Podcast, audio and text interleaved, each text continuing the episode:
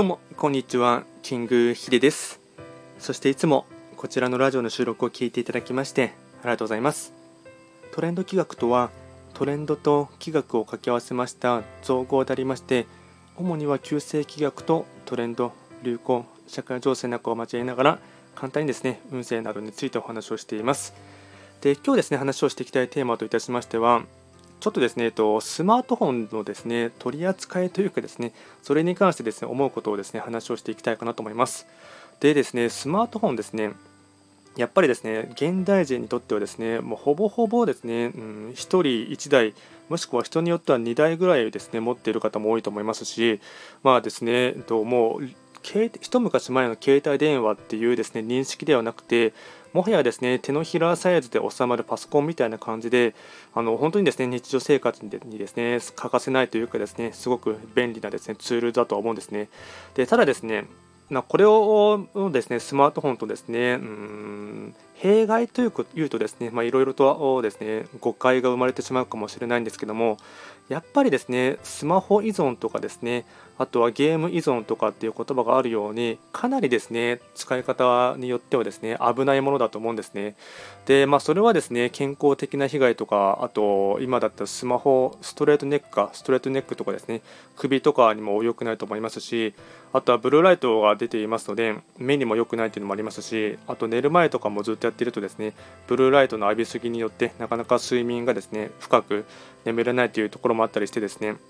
その辺りのですね健康的な被害というかですね長期的な観点で見ればですねかなり悪影響もあると思いますしあとはブルーライト以外にもですね電磁波ですよね。特にこの今 5G に全国がですねなっているのかちょっとわからないんですけども特に 4G にかなになってからではですねもうおそらく10年ぐらい経つのかと思うんですけども 4G、3G から 4G 回線になってからはですねよりですね電磁波がすごくですね強くなっていてですねこの電磁波がですね、まあ、かなり前からちょっと言われていたいたのがですね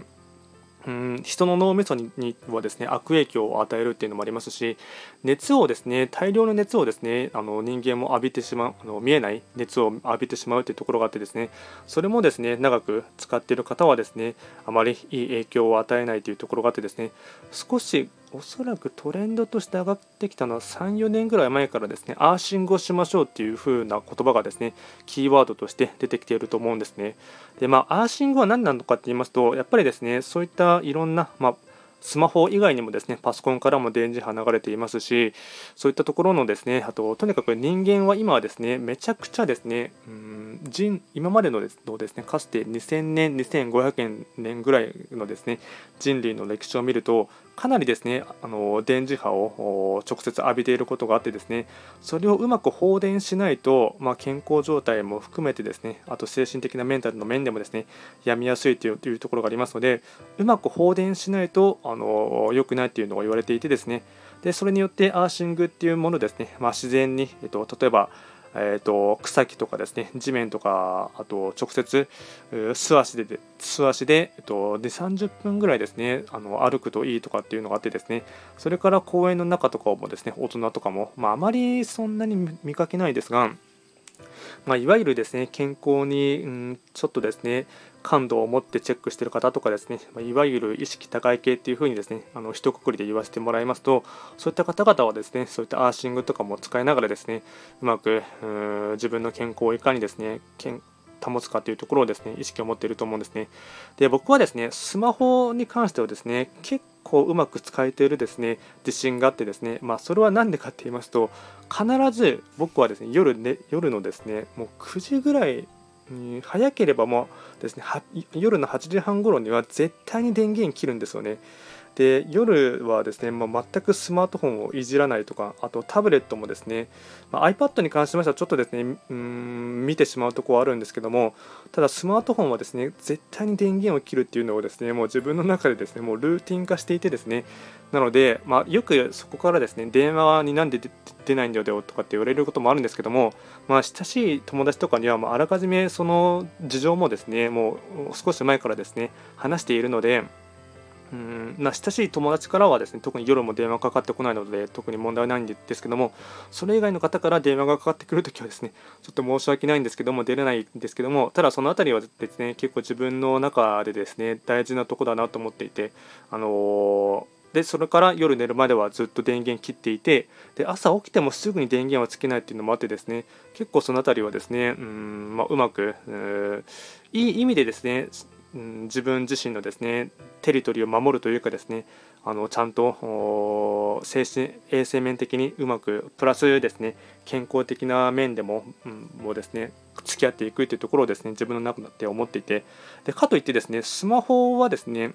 何て言うんですかねこれを言うとですねうんちょっとですね語弊も生まれてしまうかもしれないんですけどもただあえて言いますと僕はですねスマートフォンってですねもう本当お金を稼ぐツールだと思っていますのでそれをですね、えーと、僕自身がですねその例えばアップルとかですね Google とかですねそういった方ののですねうん企業にうまくですね使われてしまうっていうところがですねあまりですねうん好まないっていうところがあってですねいかにこのですね便利なツールを使って自分自身がお金を稼ぐかっていうところにですねすごくフォーカスしているところがありますのでなのでそれでですね時間潰しのためにですねアプリでゲームとかですねあと課金族っていう方もいると思いますがそういうふうに自分がですね使う側としてですねお金をたくさん払う側になるんではなくていかにこのツールを使ってですねビジネスとかですねあとお金を稼ぐためのですねマネタイズのですね源泉にするかっていう視点で考えています。ので僕はスマホを使ってですねめちゃくちゃですね、えっと、仕事としては使ってるんですね、まあ、例えばうん、分かりやすいところで言いますと、まあ、YouTube とかですね TikTok とかあと、まあ、このスタイフのさのですね声の収録もそうですしあとはですね、えっとまあ、あらゆる SNS を僕は全部使っ、えっと、網羅して、えっと、使ってるんですですけども、まあ、Twitter、Instagram、あと Facebook、あと YouTube、TikTok ですね。で、そういったもののですね、撮影とか編集もですね、今スマホ、特に TikTok を始めてからはですね、スマホで編集することが増えてですね、そういったものはですね、まあ、撮影するときはすぐにスマホでですね、うんと撮影モードにしてですね、あの固定のジンバルのところにつけてすぐ撮影してでその後にすぐにですね編集してアップロードするするっていうふうにやっているんですけどもでそういうふうにあらゆる SNS も活用しながらですねうん、まあ、使っているいるところはあるんですがただあと、まあ、そうする情報発信するとですねどうしても特に TikTok の場合はコメントがですねたくさん入ってありがたいことにいただけることがありますのでそういったものをですね返すとこういう作業もですね、うん、決まった時間にやってですねそれ以外はですねちょっとある意味ですね、まあ、鹿の鹿としているっていうのを思われるとちょっと何とも言えないところありますが一定のその使う時の時間帯と使わない時間帯というですねところはですねちゃんと壁を作りながらですねでそうやっていかないとですねなかなかですねうん SNS をですねずっとやっていくとですね疲れてしまうっていうところもありますしやっぱどうしてもですねアンチが湧くとこもですねありますし変なコメントが入るっていうこともですね、まあ、最近 YouTube ではですねちょっと減ってきたところありますがやっぱですね、未だに入ってくることもですね、ありますので、まあ、YouTube に関してはですね、えっと、4つチャンネルを使っているので、まあ、そのあたりはですね、まあ、発信者側としてはですね、まあ、使う使えば使うほどですね、まどうしてもですね、アンチは増えてくるっていうのはですね、世の常かなって思ってますので、そのあたりとうまく付き合うためにはですね、僕の中では電源切るっていうことがですね、えっと、一番手っ取り早くですね、できるかなと思いますし、やっぱですね、ブルーライトとかですね、そのあたりの電磁波もですね、調べれば調べるほどやっぱり怖いなっていうところがありますので、まあ、結構そのあたりはですね、うまく付き合うために、あと、まあ、個人的な性格の面で言えばですね、あまりですね、そのスマートフォンを使ってるですね、会社側の手のひらで踊らされるような感じになるのがですね、すごく嫌だっていうのがありますので、そのあたりはうまく、うん、自分の中でですね、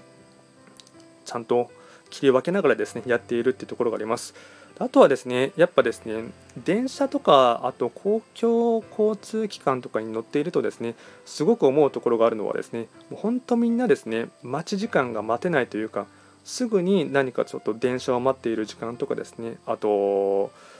電車に乗った後はですねみんなスマホで開いて、まあ、アプリで、まあ、おそらくほとんど見るというのゲームとかやってる方が多いかと思いますしうん SNS ですねチェックしてる方が多いと思うんですけども、まあ、そういうのを見るとですねやっぱ何て言うんですかね美しくないっていうところがですね個人的に思うところがあってですねで僕はですねもちろん最低限のものはチェックはするんですけども公共交通機関でですねその手持ち無沙汰みたいな感じですぐにスマホを持ってしまうっていうところもですねやっぱ怖いかなっていうところもありますしこれがですね、うん、大人たちがですねそういった姿を見て見せているとですねその下の代とかですね、まあ、子供とかですね、まあ、中高生にもです、ね、もちろん真似されると思いますしそうなってくるとですねやっぱ社会全体を見ていくとですねうーまあ、異様な光景というかですねあまりうん美しくないかなっていうところがあってですねその辺りはですねすごく自分の中でも危惧されるところがあってですね、まあ、えー、僕はそういったところではですねあまり、うん、すぐにスマホをいじるとかむしろあまりいじらないですね、えー、っていうところがあってですね、まあ、うまくその辺りをですねあの切り分けながらやっているところでもあります。まあ、ちょっとですね今回はですねスマホといかに付き合うかっていうところでですね、まあ、一番おすすめはですね強制的に電源を切るっていうところがですねいいと思いますし、まあ、ちょっと前にはですねデジタルデトックスっていう言葉も流行っていたかと思いますが、まあ、週末ですね全くそういったものに触れない時間とか日にちを1日だけでも作るということでもですね結構いいかなと思いますのでまあ一つですねやっぱり習慣的にですね手持ち無沙汰みたいな感じで、まあ、ご飯食べたらすぐタバコを吸うみたいなそういったですね一昔前みたいな悪い習慣みたいなところをですね改めるにはすごく大事かなと思いますしあと、まあ、やってる方もいるんですけども個人的に論外だなって思うところはですね食事を食べてる時にですねスマホをいじりながらご飯食べるとかっていうのはですねやっぱりですね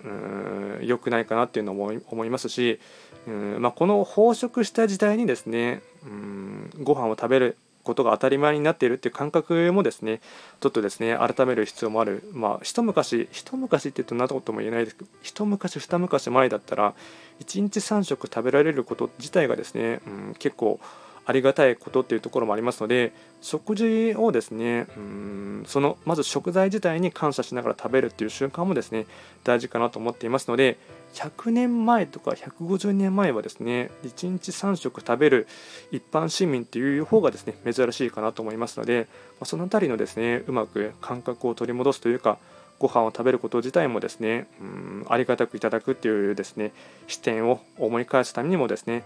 何かを、まあ、スマホをいじりながらですね食べるということはですねやっぱりうん日本のですね美徳感覚としてはですね、うん、その辺りはうん後世にはですねあまり良くない習慣かなと思いますので、まあ、ちょっとですねその辺りも考えながらですねいかにスマートフォンと付き合うかということをですねあの簡単にシェアをさせていただきました今回も最後まで聞いていただきましてありがとうございました。